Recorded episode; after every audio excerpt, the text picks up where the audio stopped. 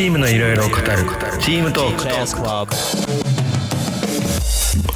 この番組は機能するチーム作りを目指すリーダーのためにチーム力学に基づいた効果的なチームビルディングについてチーム力学とデザインの専門家今田忠人がさまざまな角度からためになるコンテンツをお届けする番組です。チーム力学とデザインでワクワクな未来をのチーム力学研究室がお送りします。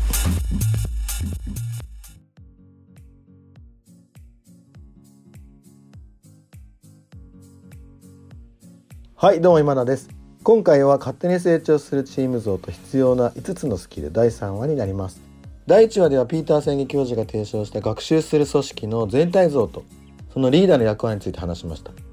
で第2話ではその学習する組織の実現手段として、まあ、不可欠な5つの要素っていうのがあるんですけどその中の自己マスタリーそしてメンタルモデルの克服というところで情報提供しました。で今回は第3回目、えー、次は共有ビジョンそしてチーム学習この2つに絞って今日は解説していきます。では早速いきましょう。共有ビジョンですね。で宣言は共有ビジョンに関してはこういうふうに書籍の中で話してます。共有ビジョンなしにラーニングオーガニゼーションはできない。人々が真に成し遂げたいと思う目標への吸引力がなければ現状を支持する方が圧倒的となる。全てに先行する目標ビジョンが作り上げるのだ。っていうふうに言ってます。まあ共有ビジョンの構築っていうのは、まあ、この学習する組織を作っていく上ではとても重要な要素ですよって話ですね。で共有ビジョンがあると共有ビジョンっていうのは、まあ、チームが達成したい将来のイメージを共有するということです。でその共有ビジョンがあるとどういうことが起きるかというと、まあ、学習のための、ま、集中力とかエネルギーをもたらすことにもなるんですね。で e ラーニングとか、まあ、自分のペースに合わせて学習を進めるような適用型の学習には、まあ、ビジョンなくても大丈夫なんですけどあの創造型の学習ですね、まあ、今回のこういう、えーまあ、学習する組織でいう創造型の学習、まあ、主体性を持ってクリエイティブに取り組む学習っていうのは、まあ、ビジョンっていうのがとても必要でそのビジョンがメンバーをおのずと学ばせるそしてパフォーマンスを引き出すことができます。まあ、そうせよというふうに言われるわけじゃなくてそうしたいがゆえの主体性の上に、まあ、行動を重ねる、まあ、そういった形です。じゃあどのように共有ビジョンを浸透させるといいかというところの話ですね。で、ここに関してはハノーバー保険の元 CEO のビル・オブライエンがこういうふうに伝えてます。えー、私のビジョンは君にとって重要なものではない。君を動機づけする唯一のビジョンは君自身のビジョンなのだ。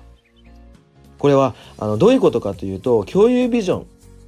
に心から関心をまず抱くっていうのはまずは個人のビジョンに根ざしているっていうからの裏付けなんですね。あの共有ビジョンを築くことをあのもう当たり前にしてるチームじゃどういうことをしてるかというと個人のビジョンをまず自分で作るようにっていうふうにあのいろんなあの自分たちのメンバーに励ましていきます。ね、こうビジョンビジョンに向かってやろうぜってで個人個人のビジョンを応援するそういうチームっていうのはやはり共有ビジョンを築くということにも力を注ぎます。ね、ビジョンの大切さすごくやっぱ知ってるので。でもし自分にビジョンがなかなかったらどうなるかというと結局他の誰かのビジョンに加入するしかないんですよね。でその結果もたらされるのはどういうことかというと服従になります。ね、これに対してやっぱり自分の進むべき方向を決めてる人、まあ、ビジョンをしっかり明確に描いてる人っていうのは、まあ、チームに対してもチームの方向性を明確にしてるチームっていうのはやはり結束します。で自分たちが真に望むものに向かって力強く作用を生み出していく。ね、そういう作用がやっぱあるんですね。共有ビジョンを築くには、まずは個人のビジョンを明確にすること。それがとても大事です。ただその中で注意することがあります。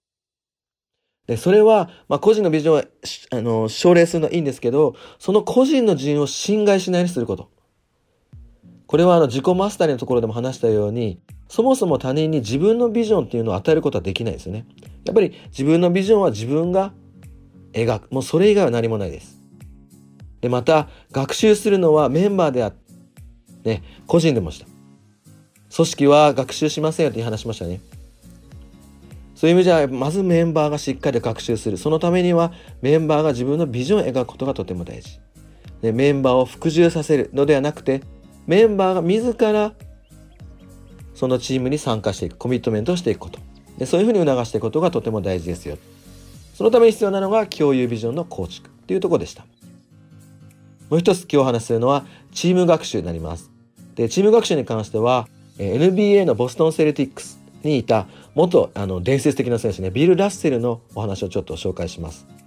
で、まあ、彼がいた当時のあのボストン・セルティックスは13年間で11回世界チャ世界チャンピオンになった、まあ、最強時代の時の、まあ、伝説的選手です。でその選手がその時代を振り返ってこういうふうに話してます。構想と才能に関しては誰もがスペシャリストのチームだった。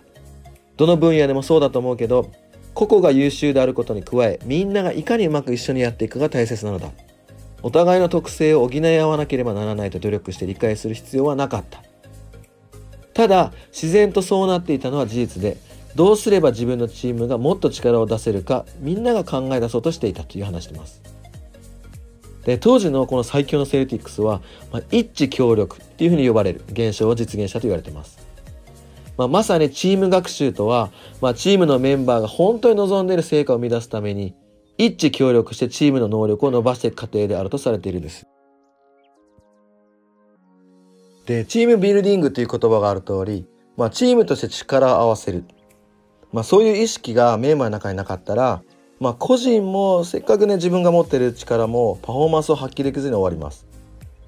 つまり、まあ、個人が学習してもチーム全体でまたそのビジョンに向かって学習を重ねていくような組織にならねばいけないというところですね最終的には。でその根底にはもちろん共有ビジョンチームには。でその根底にはさらには自己マスタリーっていう順番がありますよというところの話です。でこれは同じように今スポーツとか舞台芸術とかまた科学とかビジネスの分野でもやはり自分のまあ、力自分の考える思考力洞察力もうそれを大きく超えてやはり大きな成果を出してきた例というのはたくさんあります。やっぱりチーム力を通してってことですね。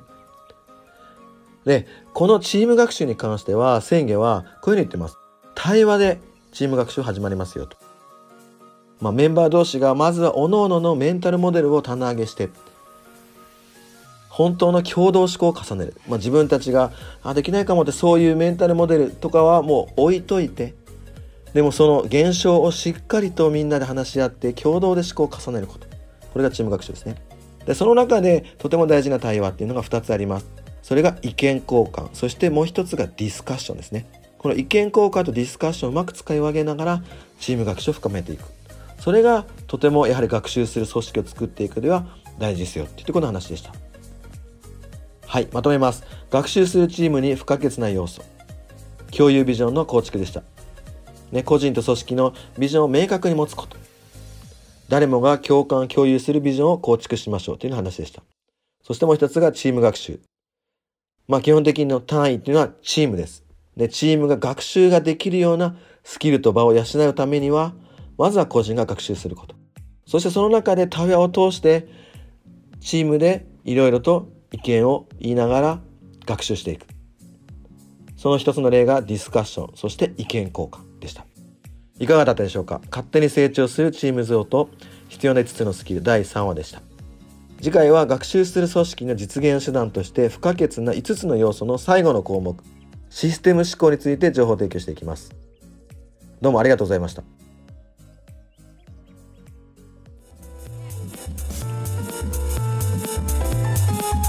回のポッドキャストはいかがでしたか？番組では質問をお待ちしています。ウェブサイトチーム力学研究室にある質問フォームからお送りください。また今田忠人は機能するチーム力学というコラムを週1回お送りしています。